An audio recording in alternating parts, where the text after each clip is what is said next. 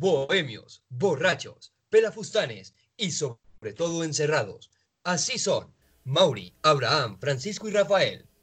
Cuatro idiotas en el intento de un podcast. Esto es 40 días encerrados y ni un guarito. Muy buenas noches, muchachos. ¿Cómo se encuentran hoy? Buenas noches. Muy buenas noches. Buenas ¿Cómo noches. ¿Qué tal, Rafita? ¿Cómo estás? Ahí vamos, viejo Abraham, en el tedio de este encierro que ahora lo siento más. Pero pues toca hacerle. Ay, Dios. ¿Y tú, Pachito, qué tal? Pues bien, Abraham, ahí tratando de entretenerme. Encontré una serie bien chimba en Netflix, entonces estoy, estoy viciándola. ¿Cómo se llama la serie, Pachito?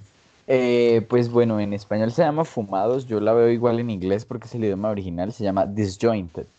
¿Qué tal, Mauri? ¿Cómo te encuentras hoy? Bien, bien, ahí vamos. Hoy no tuve clase, marico, hoy descansé. Para la audiencia, eh, Mauri es el único universidad privada en este podcast. Es el único que está teniendo clases realmente. De resto, aguante señor. la pública. Aguante la pública. ¿Cómo sería mi perro? sería perro calca? Mi carrera no estaba en ninguna universidad pública, entonces... ¿Cómo? Es porque su carrera es para burgueses, hermano. Esa es la excusa de todo lo También. de universidad privada. Sí, sí, esa es, la, verdad. esa es la excusa de todos los de universidad privada. Pues porque Ah, primero, primero estudiar que no quieren que admitir que no pasaron a la pública. No me presenté, marica. No, de hecho nunca no me presenté a ninguna. Ah, carajo, perdón. No, pues porque no estaba en mi carrera. Uy, qué pena. ¿Qué es lo que está estudiando, Mauri? ¿Relaciones internacionales? Finanzas y comercio internacional. Uf. O sea, como relaciones internacionales, pero con otro nombre. No, Exacto. no, por- no porque relación es entablar. Comercio es el transporte de los negocios. O sea, usted se va a dedicar al negocio de la mandarina. Yo me puedo dedicar al negocio del aguacate, el embalaje del aguacate, al transporte del, embal- del aguacate. Al ¿Así? transporte de Reinaldo Armas y Jorge Celedón, por ejemplo. La, no, la logística de los conciertos. Chimba. De Reinaldo Armas, de Jesús León. Exacto. Para los que no saben, el tema de hoy, a mí me toca dirigir este programita y el tema de hoy intentamos que fuese de la música protesta. Entonces lo que van a ver en los próximos minutos es nuestro intento de podcast sobre la música protesta. ¿Alguna noticia antes de empezar con el tema? Eh, pues que Jesse Uribe Mm. quiere que Uribe sea otra vez presidente de Colombia. Uy, ¿Qué tal esa mierda? hay No, desgracias, el hay desgracias y Jesse Uribe comentando sobre la política colombiana. Sí, Yo, no sé, yo le tengo que decir a mi subconsciente que se mentalice a que no vuelve a ver con Jesse Uribe. Mi facho favorito sobre ese, ese suceso, hermano. Que la gente es libre de pensar, de creer políticamente en lo que se dé la- y eso no implica que alguien deba o no dejar de verlo. Muchas gracias, Facho. Muy gentil. para las personas que nos vean, si es que para las personas que nos escuchen por allá dentro de 10, 15 años, desde, desde el año 2020 les queremos pedir extremo perdón por la música que hace Jesse. Ay, bueno, pero es el primero que la canta cuando está hartando. Pero porque solo sirve para eso, para hartar literalmente. ¿Ahora entienden mi repulsión al reggaetón? Pedir perdón por las afirmaciones de Jesse Uribe y por la música que hace. Bueno, ¿alguna otra noticia que quieran compartir? No, señor. Por mi parte, no, señor. Yo Ah, bueno, que mentiras. una vez, que hijo de madre. Seguro no vamos a hacerlo de las noticias, pero bueno, yo quería llevar orden. Pero, pero más, más, más que, más, más relajado, más adelante. Sí, comentamos- más adelante la metemos, sí, no, no hay lío. Ush. Ush. Uy, Dale. uy, oye, Mauri, cala. Bueno, Mauri, esto es un podcast. La, la intención no es sexual ni nada de eso, ¿no? Pues. Video, inserto video de intro de Pornhub Community. El tema, como ya habíamos mencionado, es hablar de la canción protesta. Creo que antes de ahondar sobre cualquier habladuría, deberíamos comentar la historia. ¿Alguno sabe de dónde surge la canción protesta? De las diferentes dictaduras que surgieron en el mundo. Pero yo, yo, yo tengo un choque y es que la música, la música es, es arte, ¿no? Y el arte de por sí es protesta. Entonces no sé, no sé qué tan adecuado sea catalogarlo como en totalidad de música protesta. ¿Qué opinan ustedes en eso? Pues es que Rafa, si bien el arte es, es cierto, cierto, sí tiene cierto tinte de protesta, yo siento que el arte tiene una, una, una protesta más enfocada hacia lo estético, ¿sí me entiende? En su génesis. Entonces siento que sí es importante darle la categoría de protesta a la música, porque además de romper con lo que puede ser estéticamente musical, también rompe con lo que puede ser políticamente correcto. pues el arte es políticamente correcto. Pero entonces para Pacho no todo el arte es protesta. No, to- no, no, sí, sí, yo estoy diciendo que todo el arte es protesta, pero por ejemplo, en este caso, la canción protesta, por lo menos en América, no, en general, en América Latina y en todo el mundo es más protesta política. Por ejemplo, de Salvador Dalí es protesta estética, porque Sí. Salvador Dalí tomó algo que no era lindo y lo convirtió en lindo. O sea, es, es en el sentido original de la palabra una protesta de una acción humana, de un acontecer al hombre. En eso estoy de acuerdo. No, Pero- no siempre es política, a veces puede ser religiosa o existencial. Exactamente, o sea, yo estoy de acuerdo con que todo el arte es protesta en tanto usted, en tanto se considera la protesta como eso que acaba usted de decir, como, como algo en contra de una acción humana. Y pues, recordemos que no todas las acciones humanas son ni políticas ni estéticas, entonces así mismo debería haber diferentes tipos de protesta. Me gusta, me gusta. ¿Y su merced Mauri qué piensa al respecto? Sí, estoy con... Miren, cuando estaban diciendo lo de que si todo el arte es protesta, les iba a decir que no, porque iba a meter el tema del reggaetón como música. No, no, no entiendo qué sería como protesta ahí, pero como lo llevó eh, Pacho, de llevarlo a un punto de que es una protesta pero en diferentes campos, me, me, compró, me compró la idea, le compro la idea. Compran esta parte. Pero vean que de hecho esa discusión del reggaetón y la política es algo que en teoría es un tema que tenemos aquí para evaluar, ¿no? Sí, Para el tenemos podcast, pendiente, sí. lo tenemos... A ver qué día tocamos. Pero entonces ninguno puede hallarle a, a ese a esa canción, a ese ritmo de la protesta, de la canción protesta latinoamericana, lo que es la canción, lo que es este el trovador o el juglar cantando, ninguno se Eso, lo eso, es, eso, eso nace más o menos eh, a partir de los 60s y, y 70s, ¿no? Sí, Sí, 60, más o 60 y menos. 70. Pachito, un número con cuál se arriesga. ¿Con cuál me arriesgo? Sí, yo también me iría entre 60s y 70s, que es más o menos donde empiezan las dictaduras latinoamericanas. Bueno, hay, que tener en cuenta una cosa y es que como tal, eh, esa tendencia se dio, en los 60s, pero nos tenemos que remontar al siglo XVI en, en Italia, donde nace la comedia del arte. Ahí los, los bufones y juglares hacían canción protesta, ¿no? Contra los reyes, contra la- Eh, el mal gobierno de la monarquía. Exacto. Ve, Rafa, esa es una maravillosa forma de, de ilustrar que hay diferentes formas de protesta. Pues porque mientras estos tipos hacían forma de protesta en el arte de la comedia, en tono jocoso e irónico, pues Sí. aquí los, los grandes cantautores de protesta, de, de canción protesta latinoamericana, tales como, pues, ¿qué digo yo? Víctor Jara, Silvio Rodríguez, Mercedes Sosa. Mercedes Mercedes Sosa. Sosa, eh, el mismo maestro Auté, pues lo hacían en un tono más metafórico, precisamente porque pues la censura era bastante... Uy, era un sí. tema serio, Era censura directa. era secta y te- por, por el uso de la fuerza. Ciertamente, Pachito. Pero bueno, volviendo ya más al tema de la música protesta como género, vean que yo investigando un poco encontré que el inicio es por un hombre, un americano llamado Joe Hill. Es el primer reconocido como cantor de protesta. Y es para el año 1915, en plena revolución, segunda revolución industrial americana. I would to ashes it reduce, then let the merry breezes blow my dust to where some flower grows. Perhaps some fading flower then would spring to life and bloom again.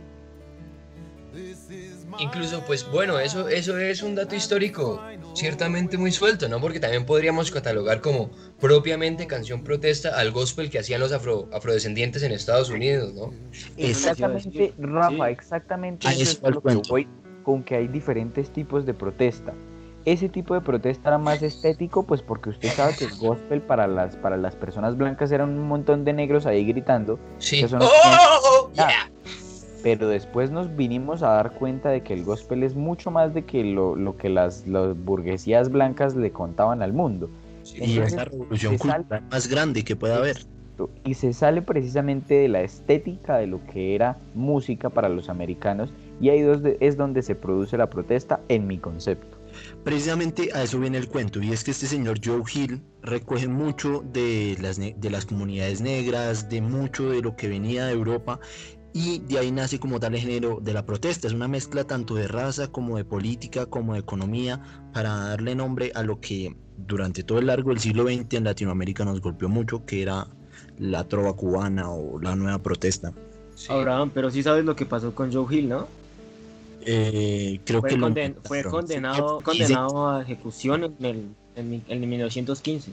Como Pues, muchos de los cantautores que de mayoría, algún otro sí. modo fueron condenados. Sí, a, exacto. Víctor Jara, a Víctor Jara se le cortó la lengua y los dedos.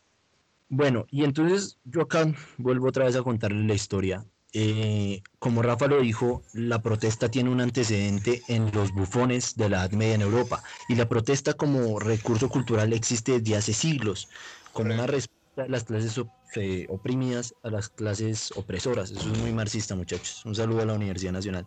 Grande Universidad Nacional. De allí vie- eh, empieza a evolucionar con la revolución industrial, con la ilustración y para inicios del siglo XX, eh, finales del siglo XIX, empieza a desarrollarse un movimiento cultural antifascista y de ahí empieza a derivar lo que es la nueva protesta. Y empezamos, por ejemplo, muchos de ustedes habrán visto La Casa de Papel, ¿cierto? No, señor, yo no Ah, he visto esa Bella. Ciao. Esa canción. chao. Exacto, eso es Esa, sí, esa canción es del también. 43, es un himno Sí. cantado por parte de los italianos. Y de hecho es una canción de protesta que si no estoy mal narra la historia de un militante de un partido antifascista. Sí, Es, es un coro que cantaban las, los partisanos, los obreros, los, los pequeños artesanos de la Italia de principios del siglo XX que se opusieron al régimen fascista de Mussolini. sí, de Benito Mussolini. Grande Benito. Claro, pero dígame, dígame quién no querría tener un presidente que colgaba a los senadores que iban en contra de su partido en las esquinas de la plaza. Claro, quien no lo quiere. Abraham, ya sé o, lo quién no querría, o quién no querría tener un presidente que eh, mata niños de comunidades vulnerables para darle honores a sus, a sus terratenientes y a sus grandes hacendados militares. Es, es leyenda negra italiana, Pacho, y también es debatible. Pero no, ese, ese no es el tema que nos concierne acá, permíteme. Permíteme continuar con la historia. Ah, o sea, nos está oprimiendo Abraham. Sí, está- Básicamente, sí. Dirían los, dirían los mamertos de la Universidad Nacional. ¿Ese es el debate, compañero?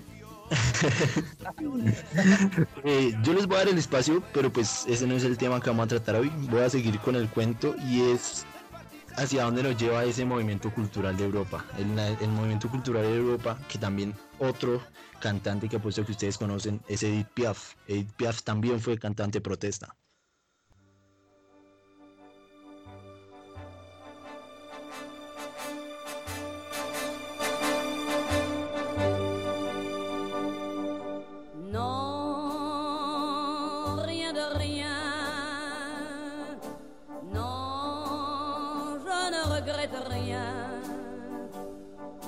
Bien ni le mal. Tout ça m'est bien égal. Sí. Sí, Yo tengo ahí mis discusiones. Sí, Sí. Pachito, muchos de los temas de Piaf, y de hecho ella pertenecía a las clases más bajas de la sociedad francesa, y toda ella es un icono de la lucha contra, contra el sistema. Pero de la lucha de lo que podía ser una mujer en ese entonces, Abraham. O, sea, al margen de- del contexto. No sé, lo que pasa es que yo creo que para que usted pueda hacer una protesta, primero que nada tiene que estar emancipado de todos otros factores sociales. Eso es imposible, Pacho. Si no, eso es no lo creo. para la protesta, así que es imposible. Sí, yo concuerdo con Abraham, Pachito. Porque de por sí la, pro- la protesta es, si bien lo dijimos en el principio, rebelarse contra toda acción humana que cause injusticia, ¿no? Podría definirse como Sí. ello. Pues Edith Piaf estaba luchando contra, digamos, ese estereotipo de, be- de belleza o ese, ese conservatismo musical que había para Francia en aquel entonces. Entonces sí es Sobre protesta. todo el conservatismo. Bueno, sí, la verdad es un buen punto. Le compro, Eso- compro ese argumento. le compro ese argumento. Muchas gracias, Pachito. Muy bien. Y de aquí de Piaf saltamos a España. En España tenemos los Ahora más ya. representantes, como lo pueden ser primeramente fue el movimiento literario del boom latinoamericano y que después compían en los años 60 tanto en Latinoamérica como en España personajes como Serrat, como Aute, como Sui Generis, como Los Prisioneros, Chicho Y- Sánchez. amalgama cultural de la nueva protesta.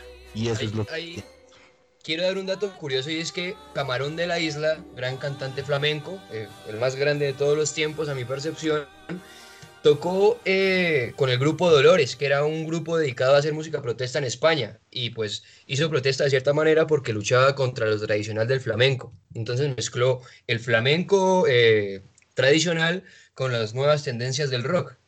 Vea, un gran dato ese Rafita. Así que continuando con esto, ¿alguno tiene una buena canción que nos recuerde la protesta de los años 60 que quiera poner? Sí, ah, de los años 60. 60, podríamos... 80, una, una canción que para usted represente Yo tengo una canción que representa mucho una de las épocas más oscuras de América Latina, pero a mi percepción una de las más interesantes, que fue la dictadura de Videla en, en Argentina. A Perfecto. raíz, de, a raíz de la dictadura de Videla, pues como ya es muy conocido por todos, nace el movimiento de Madres en Plaza de Mayo, Sí. eh, y nacen un montón de, de oleajes de protesta y de música protesta. Y uno de los más grandes grupos de rock argentino, pues ustedes saben que los argentinos han dominado el rock en, en el, en el ámbito latinoamericano desde siempre. latinoamericano. Eh, pues no se queda atrás este grupo, los fabulosos Cadillac, y no solo con una canción, sino con un montón de canciones.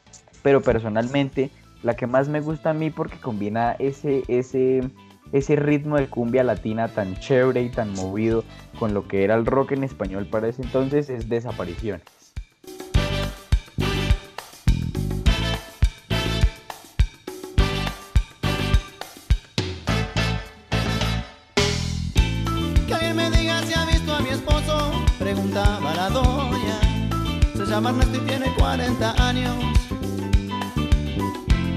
De peón en un negocio de autos. Llevaba camisa oscura y pantalón claro. Salió de noche y no ha regresado. Oh, oh, y yo no sé ya qué pensar. Pues esto antes no me había pasado. No me había pasado,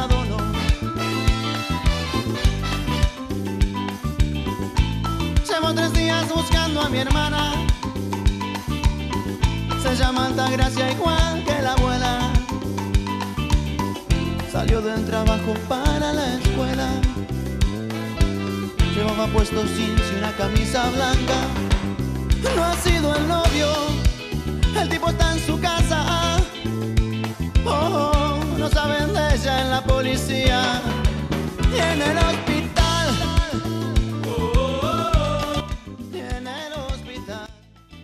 Bueno, Pachito, ¿qué puedes contarnos de esta canción? Pues bueno, eh, Negrito, esta canción narra principalmente en su, en su letra eh, varios casos de personas comunes y corrientes de la, de la comunidad argentina eh, y de cómo, cómo desaparecieron. ¿Por qué cuenta la historia de cómo desaparecieron? Mm, bueno, como todos sabemos, en el 76 eh, en, en Argentina se produjo el golpe de estado de Jorge Rafael Videla. Jorge Rafael Videla pues fue un, militar argentino que gobernó entre el, país el país entre el 76 y el 81 como, con el, bajo el cargo de la Junta Militar y presidente de Argentina. Eh, disolvió una parte de la constitución argentina de modo que él solo en persona propia pudiera sumar los poderes ejecutivo y legislativo. Es decir, él hacía leyes y aceptaba la validez de esas leyes. Sí. Ese tipo rompió los parámetros de Montesquieu. Exactamente.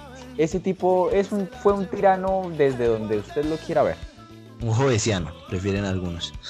Uy, Sí. No, yo no lo prefiero. uy, oh, no, no, jamás No. no, nunca en la historia. nunca, nunca. Bueno, volvemos a, a Videla. Él subió con un, un partido, por decirlo así, que se llamaba Proceso de Reorganización Nacional, eh, bajo el cual llegó a la presidencia bajo junta militar. Este tipo fue condenado en el juicio de las juntas en el 85 durante el gobierno de Raúl Alfonsín y fue condenado a la cadena de reclusión perpetua inhabilitación absoluta y pues todas sus accesorías legales que eso implica, porque se le, se le fue correspondido con 469 crímenes de lesa humanidad, entre los cuales se, se saben o se, se reconocen 66 homicidios, 306 secuestros, de ahí la, la- la canción Desapariciones, 97 torturas y 26 robos. Pero ¿sabe qué es lo peor? Y, y creo que esto es lo que más indignado tiene a la izquierda de Argentina desde hace mucho tiempo. Es que en Dime, Mike. 1990 el presidente Carlos Menem lo declaró nulo de nulidad absoluta. Sí, le dieron, lo, lo absolvieron. Pero al final volvió a prisión. Vi- Videla muere en prisión. Pero En lo el absolvieron. 2017, ¿no? Pero es que, Sí. Abraham, dígame, ¿cómo absuelve usted a alguien a quien le atribuyen dictador. 469 crímenes, Abraham? Eso, eso no, Sí. tiene, no tiene fachatez. Pachito, Pero, tengo una pero, pregunta. pero, una vaina. Si aquí tenemos de senador a alguien que tiene 267 casos investi- de investigaciones, no sé qué, Bueno, qué- Que Pues es es que- investigación por es interna, internacionales, Rafa. no sé por qué, ¿no? O sea, pues sí, de, Pacho. to- de todas formas irrumpe en la, en la legalidad, ¿no? Rafita, solo te puedo No, venir, solo, solo te puedo decir bienvenido al tercer mundo. Es lo único que te puedo decir. Pacho, yo tengo una pregunta. Eso se canción, llama democracia. esta- esta canción es inspirada en, en- en La Noche de los Lápices. Uy, O- Mauri, realmente no sé porque no nos Porque, dan un ¿sabes? contexto espacial ni, ni temporal claro. de pronto Pero sí, no- ¿sabes por qué? ¿Sí? En la parte que nombra los est- el estudiante. Y que Ah, no volvió. ¿El Porque así fue. medicina? No, Pues no, no, no, no, no. pues es En la como canción tal- como tal. Para Sí, sí. Oye, es que- Mauri, para los que no sepan, Mauri, para los que no sepan qué es la noche de los lápices. ¿Puedes Ah, bueno, la noche de los lápices fue la, la desaparición forzosa de varios estudiantes.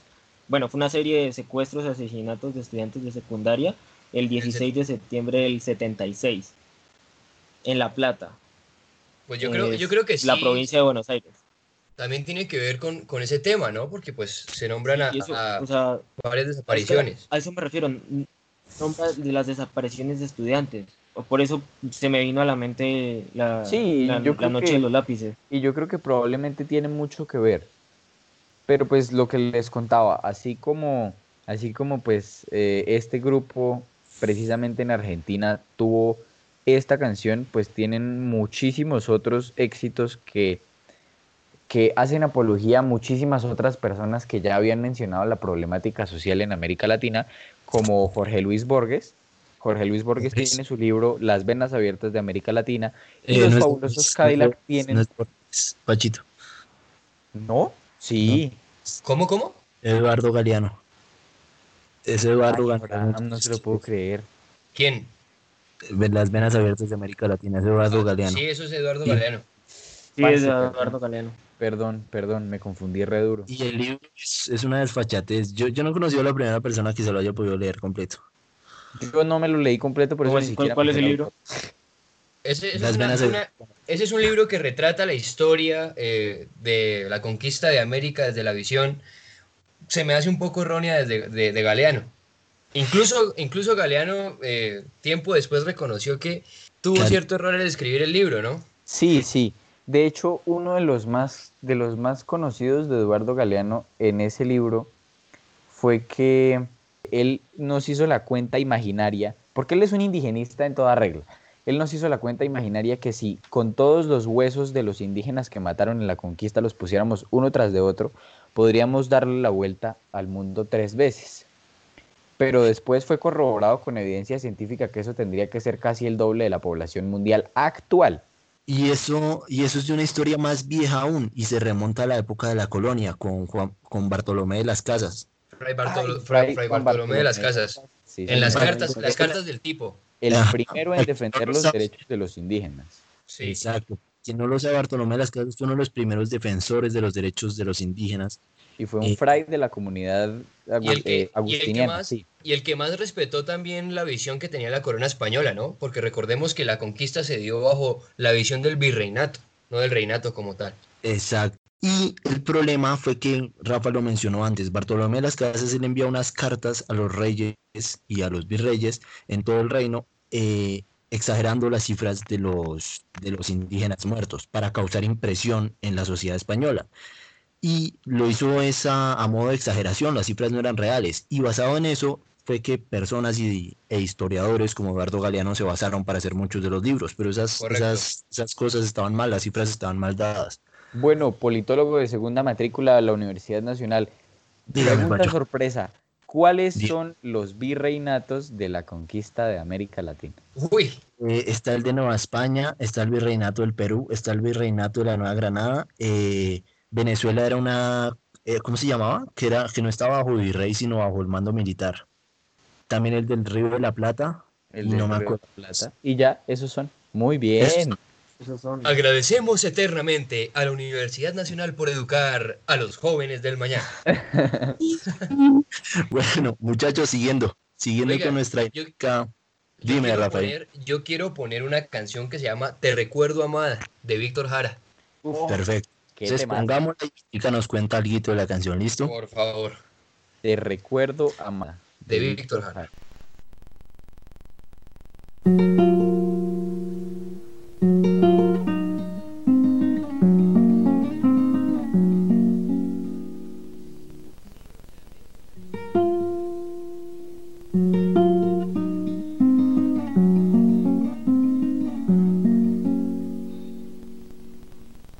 recuerdo, Amanda, la calle mojada, corriendo a la fábrica donde trabajaba Manuel. La sonrisa ancha, la lluvia en el pelo, no importaba nada, ibas a encontrarte con él, con él, con él, con él, con él. Son cinco minutos, la vida es eterna en cinco minutos. Suena la sirena de vuelta al trabajo y tú caminando lo iluminas todo los cinco minutos te hacen florecer. Te recuerdo, Amanda, la calle mojada, corriendo a la fábrica donde trabajaba Manuel. La sonrisa ancha, la lluvia en el pelo, no importaba nada ibas a encontrarte con él, con él, con él, con él, con él, que partió a la sierra, que nunca hizo daño, que partió a la sierra y en cinco minutos quedó destrozado. Suena la sirena, de vuelta al trabajo, muchos no volvieron tampoco Manuel. Te recuerdo, Amanda, la calle mojada, corriendo a la fábrica donde trabajaba Manuel.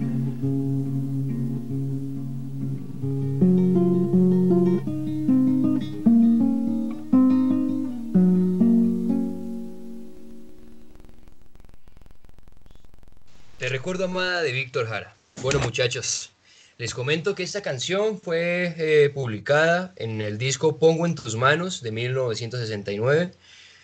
Eh, es un tema que nos narra la historia de un par de obreros eh, que tienen pues un, un pequeño amorío y que desaparece con la opresión. ¿Qué les pareció el tema? Ese es un clásico. Sí. ya lo había escuchado. Sí, yo también ya lo había escuchado y ¿sabe qué sentimiento me hace traer esta canción? ¿Qué, Pachito? Como ese miedo al autoritarismo, porque sí. Sí. ve que es muy explícito cuando dice que tienen cinco minutos y cinco minutos son cinco minutos porque cuando suena la, la alarma de la empresa y si usted llega tarde un minuto, en, en- en estos tiempos de fascismo y de autoritarismo que no solo se veían en el gobierno, sino también en la industria, pues me imagino que era un problema terrible. Significaba la tortura. Exactamente. Entonces, Hay, hay una vaina, una vaina muy curiosa y es que, pues, eh, se, se, ¿qué? se dice que Víctor Jara inspira esta canción en Amada García. Ella fue por allá una revolucionaria de 1937, incluso antes. To- tomó el nombre de ahí. ¿Saben qué me gusta de esta canción? También el otro mensaje que Víctor Jara quiso dar y que de hecho lo dio en una entrevista a un medio cubano donde dice, cito textualmente, la mujer no es esclava, es igual al hombre y tiene los mismos derechos. Pedirle a la mujer pureza y dedicación al hogar y al hombre no, es ser esclavista. El hombre no es nada sin la mujer. Eh, Eso lo hizo Víctor Jara. Sí, eso lo dijo textualmente Víctor Jara, se- eh, Víctor Jara señalando el papel de la mujer y la importancia en la sociedad. ¿En qué año? ¿Qué año? Sa- ¿Sabes la, el año? 1969, En el 69. el mismo año que salió. El Sí. disco, sí. A mí me gustaría volver a un tema y es controversial y es decir que Víctor Jara, al igual que Silvio Rodríguez, Pablo Milanés y muchos otros grandes músicos, ellos son Aute. el marketing del Partido Comunista de su país. sí, Sí, Sí, ¿Qué piensas? confirmo, confirmo. sí, yo también Yo concuerdo con esa sí, moción. sí, es, de hecho sí. Yo creo que no es ni tan controversial, ¿sabe? O sea, pese a que sea de nuestro gusto, pese a que tenga letra, una letra muy poética y, y esté haciendo visible una problemática, es una verdad lo que usted acaba de decir. También es un marketing de un partido. Además que se pueden ver cómo sus letras están permeadas por una ideología de tinte comunista. Y Eso es, es eso que es indiscutible. ellos militaban en el Partido Comunista y ellos, eh, ellos eran literalmente los voceros de los partidos comunistas, Víctor Jara de Chile y Silvio Rodríguez de Cuba. Y ahí es Quiero cuando... yo- agregarle ahí, Abraham, a Dime, Ali. Primera en Venezuela. ahí primera en Venezuela. Es que pues yo no, no, no Sí. nombro más casos porque pues sé que muchos otros han tenido pues sus cercanías con el comunismo, pero como tal Víctor Jara y Silvio Rodríguez, ambos son partícipes del partido. O sea, ambos Sí, funcionan. más pero tiene Militan en el como- partido. Exactamente. Exacto. Asimismo, Sí, por eso sí. menciono el caso de Ali Primera, porque él también era un, militante activo del Partido Comunista Venezolano. No, no, no. Yo no. tampoco lo sabía. También me, bueno, quisiera volver a la idea de, de lo que Pacho está hablando, los cinco minutos, del autoritarismo. Y es que recordar que Víctor Jara también hace parte de un marketing, de un partido y de una ideología que es autoritaria. Entonces, no sé hasta qué punto es una eso? crítica al autoritarismo, es una crítica al sistema y a la No, clase yo obrera creo- oprimida. yo creo Pero que eso Tal es como- que estaba... Yo creo que eso es más como una crítica al, a la ideología contraria, ¿sabe? A cómo lleva, cómo lleva la ideología contraria el autoritarismo. Pero entonces ahí entra esa dicotomía porque él critica la autorita- el, el autoritarismo de la derecha o, o el fascismo, diciendo eso, ¿no? Que nos ha quitado lo, lo bello del mundo y que ahora todos son reglas porque todos somos obreros, pero el autoritarismo del comunismo también funciona igual. No sé qué pienses, mi. Eh, En eso discurro, Abraham. ¿Por qué? Porque recuerda que en el comunismo tú no puedes separar la fuerza de trabajo del trabajador. O sea, cuando estás vendiendo tu fuerza de trabajo, estás vendiendo tu humanidad como persona. Entonces creo que ver a las personas como simplemente un, un Como un ente de trabajo. Exacto, como Un un elemento prácticamente, como- es que ni siquiera un ni elemento. siquiera, ni siquiera un elemento, un instrumento, porque los obreros en el, en el autoritarismo fascista conservador son vistos como un instrumento de trabajo, por tanto tienen su propia clase social.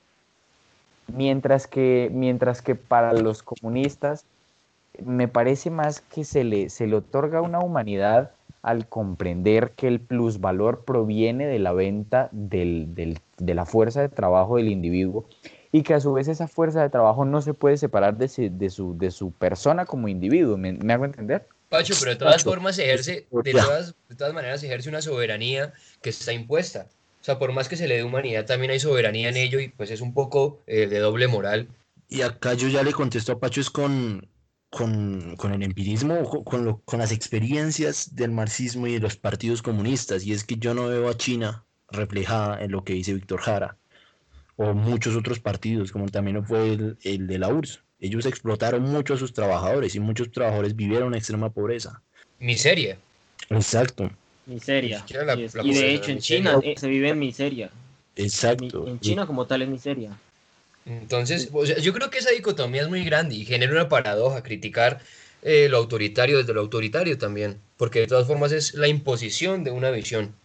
¿Sabe que caemos otra vez en lo de las críticas alienadas? Creo que las críticas alienadas como que permean toda la crítica en general. Pues de, de por sí, Sí. criticar es algo, algo alienado, ¿no? Es inmerso al hombre. Entonces, pues, Y pues sí, muchachos, deconstruyendo acá. Mauri, canción.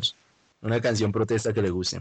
Mi can- Miren, eh, acá los dos... Armas, Jorge Celedón, hágame el favor. No, miren, ustedes dos ya me quitaron los dos artistas. Yo primero pensaba colocar en Matador de los Fabulosos Kyla, pero no voy a colocar otro, el mismo, otro, la misma banda. Y también pensé en Manifiesto de Víctor Jara, pero pues ya Rafa colocó una canción de Víctor Jara. Entonces voy a irme a una locución de Calle 13, eh, Uf, más papi, exactamente te amo. Latinoamérica. Te amo re duro. ¿Cuál, Entonces, cuál- vamos qué con- versión preferirías? ¿Con Totó la Momposina o sin Totó la Momposina? con, Con- Totó la Momposina, Con por- Totó la Momposina. Eso no es una pregunta, Pacho. Nos Bueno, ofende, la verdad. Aquí vamos con Latinoamérica de Calle 13 y Toto la Momposina. Latinoamérica. Cancunapa.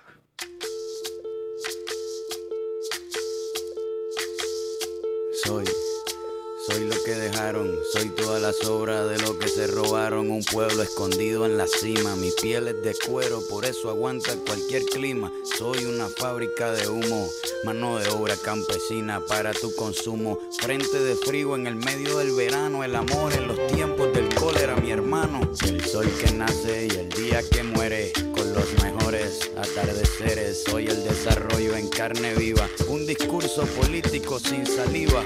Las caras más bonitas que he conocido, soy la fotografía de un desaparecido, la sangre dentro de tus venas.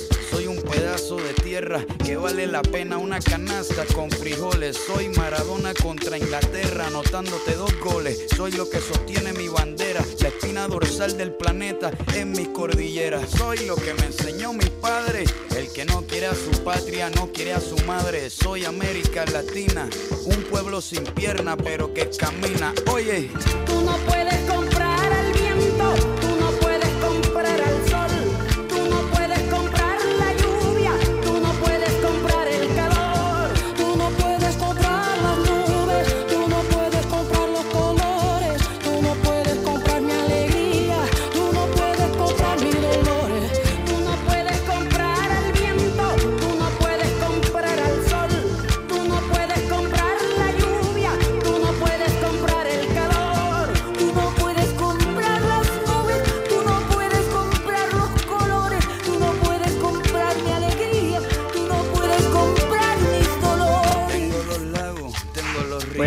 tengo mis dientes A mí me encanta esta canción la ya que hace locución a prácticamente desde la conquista española a Latino- en Latinoamérica hasta las épocas recientes, bueno, la época que salió la canción. Me gusta mucho porque cada verso de la canción expresa una parte. Por ejemplo, en la primera parte les voy a leer. Soy lo que dejaron, soy todas las horas de lo que nos robaron. Ahí ya hace alocución claramente a la llegada de los españoles a América en, en 1492. Y a Eh, lo que mi- eh, todavía. Reúne, Exacto. reúne hitos históricos, ¿no? De, sí, de hecho, eh, por ejemplo, soy la fotografía de un desaparecido, ya que hablábamos ya de, de La noche en Argentina lápices. Chile. Sí, y obviamente todo lo que, lo que aconteció. Eh, habla de un discurso político sin saliva, eh, las sugerencias e interpretaciones de los comunistas que surgieron en América Latina. O sea, esta canción reúne todo como lo que ha pasado en la historia de Latinoamérica con respecto a, est- a lo- al tema que estamos haciendo hoy. Sabe que siento más una locución a lo que es la, la baja credibilidad en los políticos de América Latina en esa parte, Mauri. Pues porque También. lo que yo entiendo es que así como la saliva es, es, eh, es como ese líquido esencial que se necesita para que una conversación fluya y en general un discurso fluya, es lo mismo que le falta a la política latinoamericana en general, que es voluntad para que todo fluya como debería.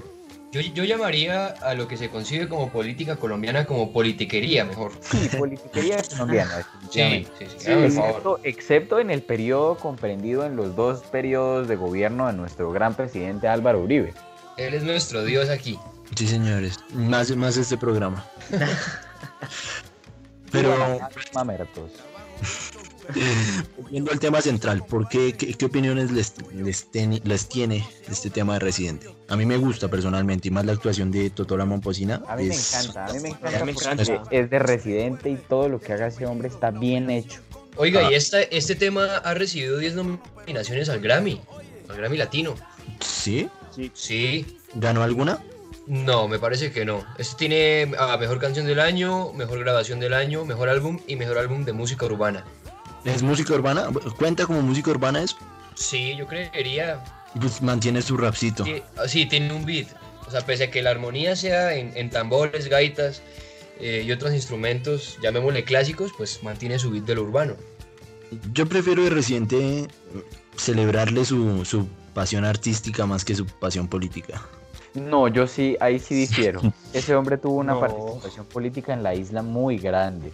Ah, sí, eso es diferente. O sea, sí, lo que hicieron, por ejemplo, con general, Rodrigo, sí, es esta no, esta no es, esta no es su primer canción que quiere rescatar una parte nacionalista, pues porque la canción es muy nacionalista, el que no quiere a su patria no quiere a su madre. O sea, sino que tiene otra canción de, del último álbum que sacó como solista que se llama Los hijos del cañaveral. Creo que solo es, solo, solo es, es propicio hacer una mención especial, no darle un análisis completo. Continuando con el tema, te voy a arrebatar eh, la coordinación del, del programa solo por esta vez y me gustaría, Abraham, que nos, que nos, que nos, que nos pongas tu canción, que nos presentes qué canción de música protesta latinoamericana te llama la atención y por qué. A mí me parece una falta de respeto que ninguno de ustedes haya nombrado al gran Silvio Rodríguez.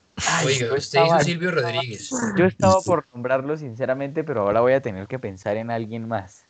Eh, Pachito, ponte una canción de Silvio Rodríguez llamada El Necio. Esto es El Necio de Silvio Rodríguez.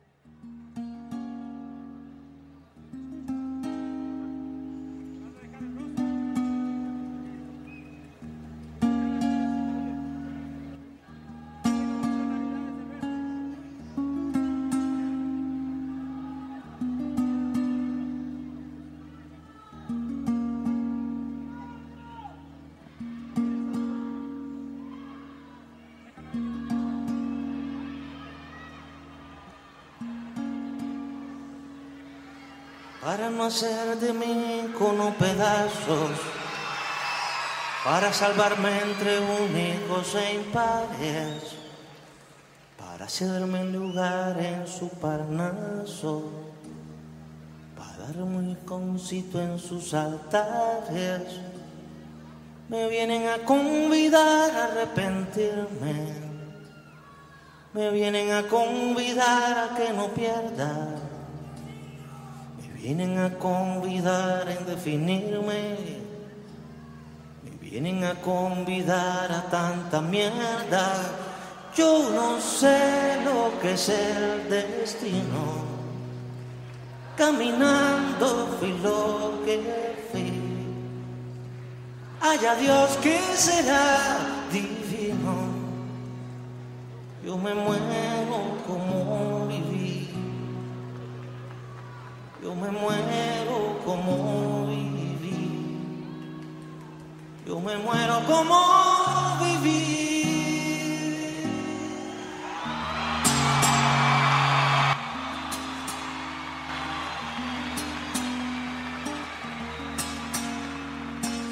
Bueno, Abraham, ¿y qué, es lo que más te llama la atención de esta canción? ¿Por qué decidiste enseñársela a la audiencia y a nosotros? Porque prestó atención a la letra sabrá que es la descripción de un revolucionario. Eh, ¿Por qué la escogí perfectamente para este capítulo? Para abrirles a ustedes un debate que me parece muy interesante y no sé si tú, Pachito, tú, Rafa o tú, Mauri, hayan leído a Gramsci. Es un marxista. Antonio Gramsci, sí señor. Yo ¿Qué no, hombre, señor. qué hombre de escribir tan complicado, no me jodas. Sí. Pues Además las traducciones no nos ayudan a los politólogos, hombre. Exacto. Para los que no sepan quién es Antonio Gramsci, es un marxista, sí, felizmente Universidad Nacional presente. Amén. Es marxista, pero el man es de los que más ha teorizado. Él estuvo preso durante la dictadura de Mussolini en Italia y durante todo ese tiempo que duró en prisión escribe su obra política y su obra filosófica. Y en él ahonda en el marxismo y en la teoría de, los, de la subalternidad. Y en lo que pocas palabras significa es el revolucionario. Y él ahonda sobre cuál es la naturaleza del subalterno y cómo funciona el subalterno. Esta canción intenta describir más o menos lo mismo. Y mi pregunta para ustedes va a, para ustedes, ¿qué es un subalterno? ¿Qué es un subalterno? Pregunta tipo Universidad Nacional. Un subalterno es el que se encarga de llevar el toro de Lidia a los terrenos adecuados. Sí, para sí, es aplicarlo. válida, es Bueno, está completamente válida. Sí, claro, ese es un subalterno. En cuestión política o en cuestión de sociedad, creo yo que es el que forma parte para hacer alguna acción en específico, en un grupo. Mauri. Yo diría que él trabaja las, o sea, como que el que recibe las órdenes, pero está en un segundo plano con respecto a la persona que le da una orden. ¿Y Parchito? Pues yo lo que entendí de Gramsci, realmente mi comprensión no fue muy vasta, me bastó para pasar el parcial y ya. No es que no me guste, es que es muy complicado de leer ese hombre. Pero ¿Cómo lo que se llama el yo- hombre? Antonio Gramsci. Gramsci, Ok. Ajá. Eh, en lo que yo le entendía a Gramsci, la teoría de la subalternidad no solo es de un sujeto, sino de una clase completa de la sociedad. Claro, es marxista. Exacto. Entonces, para él lo subalterno es aquello que si bien recibe órdenes, está supeditado a ellas en tanto no va a poder ni puede cambiarlas ni inmediata ni futuramente. Es decir, siempre va a tener alguien por encima que le esté mandando y que lo esté... Él, él lo describe como el yugo del fascismo, literalmente. Sí, él literalmente está describiendo a Mussolini ahí. Para esclarecer algo más el punto, eh, ahondando ya en lo que Gramsci denomina la naturaleza del subalterno, el subalterno es diferente al oprimido, no es quien recibe las órdenes, el subalterno es quien se revela contra el materialismo, el materialismo es el contexto en el que nacemos, o sea, el subalterno es quien se revela al contexto en el que nace para cambiarlo. Es decir, la definición que yo digo es el, es el contexto previo del Pero subalterno. ¿no sería un poco contrario esa, esa definición? Porque rápida. No sé, si un subalterno lo definimos como alguien que recibe órdenes y puede ser sinónimo de oprimido, pues al rebelarse contra el, el yugo o el velo que lo si no oprime, está haciendo un, eh, pues deja de ser un subalterno, ¿no? Pasa a ser un revolucionario quizás. conflicto de los gramscianos hoy en día. ¿Qué pasa cuando el revolucionario, como lo que pasa en Cuba, cuando el subalterno llega al poder? ¿Sigue siendo subalterno o es la autoridad? Esa es la autoridad. El la poder autoridad. convierte a alguien en la autoridad. Pero entonces el solo hecho de que un subalterno llegue a la autoridad derrumbaría toda la teoría, porque entonces se Exacto. convertiría en aquello que estuvo criticando Exacto. cuando estaba en la nada de todo esto tendría sentido. como tal el subalterno no sería el que sigue, o sea, sí, el que recibe las órdenes y tiene que, que, que cumplirlas a cabalidad. No, es quien se revela contra esas órdenes. desde Gramsci. Es- o sea, sí, en teoría, ese es el revolucionario, quien, quien rompe con, con lo que está, con los estándares que se imponen. Y ¿Sabe pregunta quién leía mucho a Antonio Gramsci? dime, Pachito. El sumo pontífice de la Iglesia Católica. El señor Francisco, sí, porque ese es otro izquierdosito. El señor, el señor Jorge Bergoglio en realidad fue muy izquierdista cuando era el, el sacerdote de la Compañía de Jesús, de los jesuitas. Sí, pero vea que también hasta lo han acusado de, con- de, de confabular con la dictadura. El porqué de que, de que Francisco sea considerado como un confabulador de la, de la dictadura de Videla, pues tiene un poquito como de verdad y un poquito como de mentira. ¿Qué fue lo que hizo Francisco? Pues porque él era el arzobispo de toda la, de toda la, De la toda provincia. compañía De de la Jesús. provincia. Lo que hizo fue aliarse con el régimen de modo que no a todos sus papas, a, a todos sus sacerdotes y cardenales, cardenales no, perdón, a todos sus sacerdotes, Sí, a todos sus sacerdotes los exterminaran. Pero en realidad, en realidad él fue un fuerte lector tanto de los postulados de Gramsci como de Marx y tuvo un poquito del catecismo revolucionario ahí inmerso. Yo Eso creo, yo creo más. No, pero es que Fr- Francisco lo hizo más en, en sentido de protección a los suyos, más que en apoyo a la dictadura. Exactamente, más en protección a los suyos que en apoyo a la dictadura. Sin embargo, fue muy criticado por eso. Pero bueno, ahora volviendo al tema de la subalternidad y qué pasa con los subalternos cuando suben al poder, quiero volver a otro tema de actualidad y es qué pasa con los regímenes comunistas que al final no se vuelven en fascismo, lo que pasa en el castrochavismo, muchachos. A eso me refiero. Pues hombre, el ser humano está programado para que al momento de tener poder muchas veces se olvide de sus principios. Hannah Arendt decía que el poder corrompe y el poder absoluto corrompía absolutamente. Pues de Por eso, poder, a de- eso me o sea, refiero. pues si hablamos de poder podríamos también centrarnos en Foucault, ¿no? Y en las heterotopías que mencionaba. Foucault es otro grande del poder, sí. Sí, sus Uy. relaciones. De, de por sí todos tenemos, de por sí todos tenemos un poco de poder y lo ejercemos en la cotidianidad. El problema es que qué pasa cuando este poder aumenta sobre otros. Creo que esa es su pregunta, ¿verdad, Abraham? Más o menos. ¿Cómo, cómo denominamos, por ejemplo, el contraste, la canción de Víctor Jara de los años 40, donde nos... Es de los años 40, ¿cierto? No, 60. No, no, 60. Qué pena. 69. Inicios de los 70. Sí. Inicios de los 70. De los 60. ¿Cómo contrastamos esa, esa descripción tan hermosa de lo que debía ser un Estado comunista con lo que realmente se convierte? Hombre, pues ahí está el, el- el eterno debate entre lo que define la teoría y lo que hace la práctica. Mm, joder, madre, es que la dicotomía teoría-práctica creo que Sí, no se va a es- resolver nunca. Es gigante. Pues porque lo que yo les decía en el primer episodio, yo en la teoría me puedo imaginar un mundo socialista perfecto en donde todos trabajamos, pero al mismo todos, todos tenemos las oportunidades iguales, pero en la práctica Es donde se complica todo. Pues yo lo que quiero decir es que el pueblo unido jamás será vencido, así que Pacho, por favor, colóqueme esa canción de Quilapayún. el pueblo unido jamás será vencido. será vencido. El pueblo unido jamás será vencido. El pueblo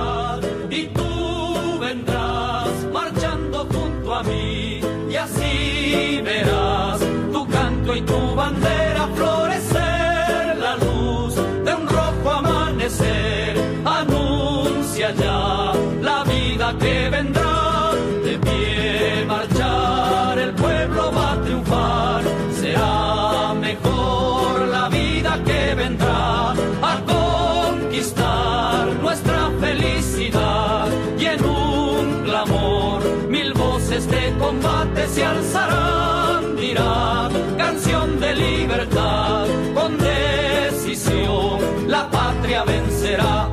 Y ahora el pueblo que se alza en la lucha con voz de gigante gritando adelante el pueblo unido jamás será vencido.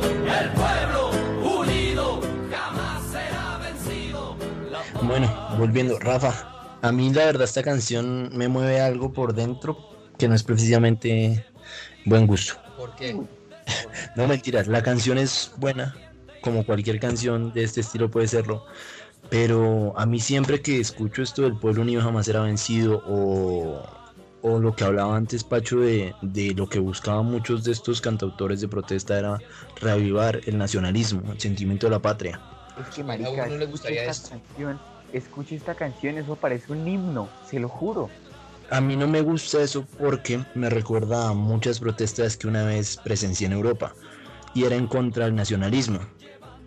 Es que los europeos creo que son los que peor, sobre todo los alemanes, son los que se han llevado del bulto con el nacionalismo. Pero mi punto es hasta qué punto, mi punto es hasta qué punto, mi, a lo que pretendo llegar es en qué momento vamos a romper con el nacionalismo, porque nosotros no estamos viviendo en un mundo de nacionalismo, sino un mundo que se va hacia la globalización.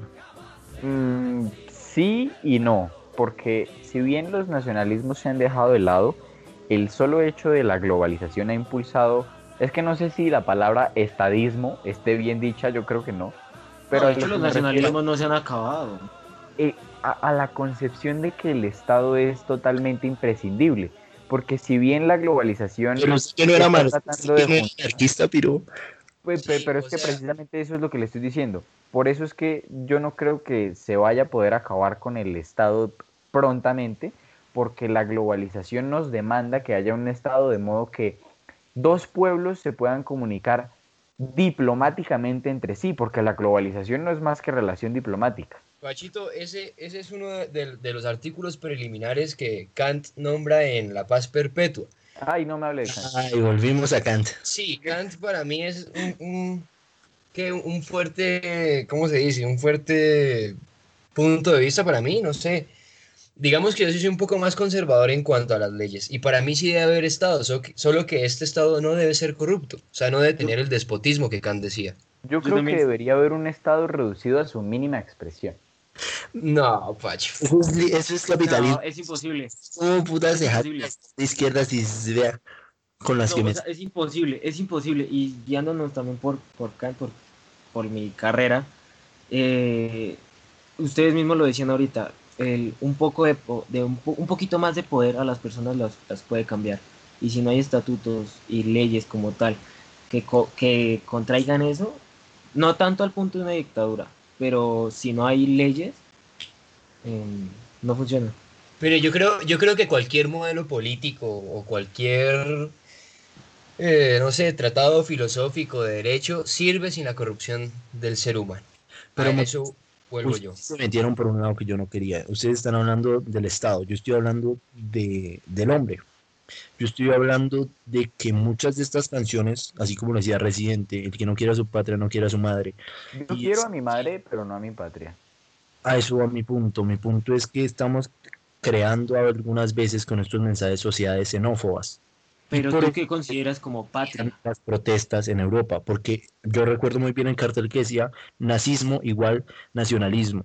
Y es que para ellos es una ideología que ha venido como reacción al conservadurismo que se ha vivido en los últimos años, es empezar a, con todo esto de la eurozona y con todo esto de la globalización, empezar a, a dejar de considerarse alemanes o franceses, sino europeos, y antes que europeos, humanos.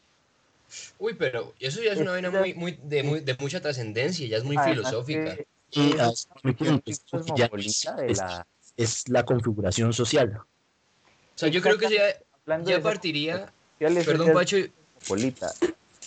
Disculpa, Pero- Rafa, continúa. Yo creo que eso ya es como arbitra- arbitrariedad semiótica, ¿sabe? Porque es que para mí sí debe existir una manera de, de llamarnos, ¿sabe? Ya sea trascendental o, o específico. ¿Y humanos Y- no es una manera?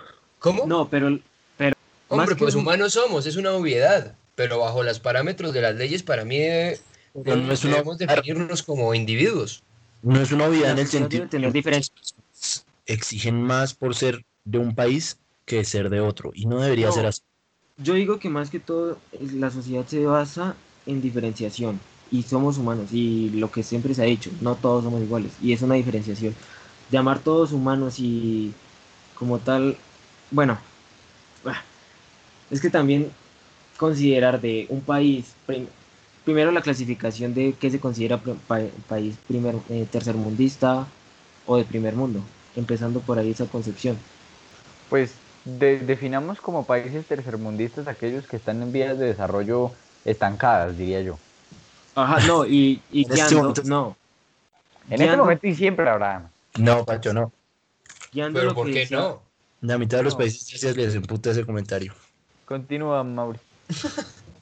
Sí, siguiendo con lo que decía Abraham, de por qué se, se le debe tener más beneficios a una cierta nación en, en cuestión a otra, pues yo creo que es un debate demasiado largo y implica muchos, mucho. Bueno, yo solo sé que a mí no me gustan ni los estados, ni las naciones, ni las patrias. Y, y- y a pesar de que suene muy idílico y muy utópico, yo creo que todos deberíamos ser cosmopolitas. No, Pacho. Yo, yo, yo no, me- Pacho. también me meto muy al pensamiento de Pacho. No, no, no, no, no, no, a mí sí no. Por eso les digo, por eso les digo, por eso les digo que así suene muy utópico. Hasta yo sé que es utópico. Eso es, Pero eso es sí. algo quimérico, Pacho. Yo sí considero Un que, estado que el- quimérico, Rafa. Un estado sin corrupción es quimérico. ¿Cómo? un Estado sin corrupción es quimérico, un hombre sin corrupción es quimérico, pero Sí, igualmente correcto. al intento, eso es lo que estamos haciendo como sociedad, ¿no? Bueno, Ser quiméricos. eh, Sí, Rafa, hacerlo pues, imposible. en teoría cualquier modelo político es quimérico, porque siempre aspira al bien común y a la perfección de este mismo modelo. Pero el truco está no desistir de este, sino de seguir en él. ¿Usted, usted piensa que hace 50 años hubiera sido posible, weón, que toda una sociedad se mantuviera en cuarentena, encerrada voluntariamente por más de un mes? Jamás. Es imposible hace 50 años. Y véalo, weón, nuestra sociedad ha avanzado. Pues a las malas, pero ¿qué hijo de Pero hemos avanzado, weón. Y eso es- estamos Muy haciendo... lista al fin y al cabo. A las malas, pero ha avanzado, ¿cierto? claro. Si acá, si acá Rafael es el que está defendiendo que haya nacionalidades. ¿Por qué creen las nacionalidades, Rafa? Yo no estoy defendiendo que haya nacionalidades, defiendo que haya un Estado que no define la nacionalidad. Vuelvo a Kant. Deberíamos eh, Ya no crear... más, por favor. Pero ¿por qué no? Es, es que es importante, o sea... Perdón, a mí no me gusta Kant. Yendo a Kant, Rafa. ¿Cómo? Ya sabemos que estás leyendo a Kant. Creo que ya toda la audiencia se enteró. Sí, sí, que yo creo que nosotros debemos eh, volver a ese derecho de, de gente debe ser conformado por una federación de estados, en el cual los estados eh, concluyan una igualdad entre sí para la prosperidad. Rafa sabe que a pesar de que a mí no me gusta el Estado, yo creo que las federaciones son la mejor organización de ese horrible organismo. Muchas gracias por estar de acuerdo conmigo por una vez en este podcast, muy ¿Y gentil. sabe, ¿Y sabe por qué, Rafa? ¿Le puedo dar mi argumento? Sí, señor. Porque cuando usted le da cierto grado de libertad e independencia jurídica a unos y en general a todos, se sienten menos oprimidos por un gobierno general nacional en este caso. Sí, por Es supuesto. liberalismo clásico, Pacho. Entonces, entonces cuando usted es, es como que les da un poquito a cada uno, haga cuenta que usted tiene muchos chinos. Entonces, para que ninguno le pelee, le da un poquito a cada uno. De modo que es como un, un estado de bienestar jurídica para que los estados no se revolucionen contra sus Más naciones. que eso, es, eso tiene su principio en la construcción de nuestras sociedades. Y es que en América éramos diferentes culturas y por ende somos un contraste de cosas. Y por eso es que hemos vivido en guerra civil los últimos 150 años. Pero Abraham, ¿se imagina usted que, imaginaría idílicamente, ¿se imagina usted que Colombia fuera una federación en donde cada región, en tanto región se entiende como conjunto de personas, no solo de territorio, sino de personas Fue- que comparten Colombia fue una federación y fracasó. Y se entiende su momento por qué fracasó. Pero Eso iba a decir, hay que entender el contexto de la federación en Colombia, ¿no? Imagínese donde fuera ahora.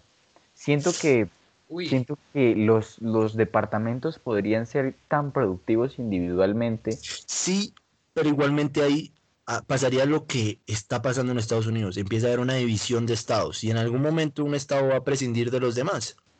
Y el chiste que es que se avanza todos como comunidad y no se puede dejar a unos marginados y a otros no. Entonces eso, eso también es un debate grande. Sí. Bueno, a mí me gustaría ponerles una canción un poquito diferente a lo que conocemos como la canción protesta, o por lo menos a la que hemos puesto. no eh, me van a salir con vainas, Pacho. No, No, no, ya- le yo soy el corroncho acá. Le prometo mi posición. bueno. Es un poquito mamerto, sí, pero, pero sin, sin duda va a ser algo bueno. El baile de los que sobran. Casi. Uy, ¿Por qué Bueno, no se van? Es el vals del obrero de escape. ah, Ay, Pacho. Pacho, Pacho, Diga, chúpelo. parce, pero esta canción es genial. No, No, man. marica, no me- déjela, déjela, eh. Parce, es muy buena. Dé- Déjela sonar, déjela sonar, don, don Obrero. Don Obrero sin estados. Es muy buena, parce. No me gustan los estados.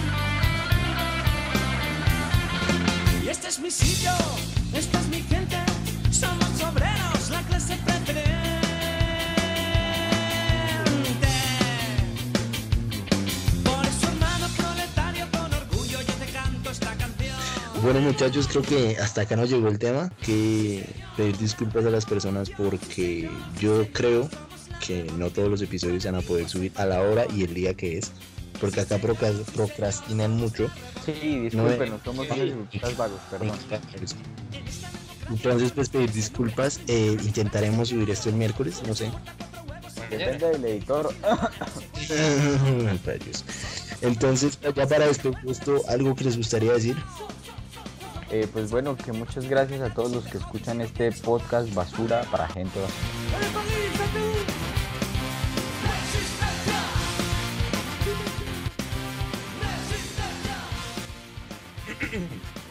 No siendo más audiencia basura, nos despedimos de este podcast basura. 40 días encerrados y ni un guarito les agradece.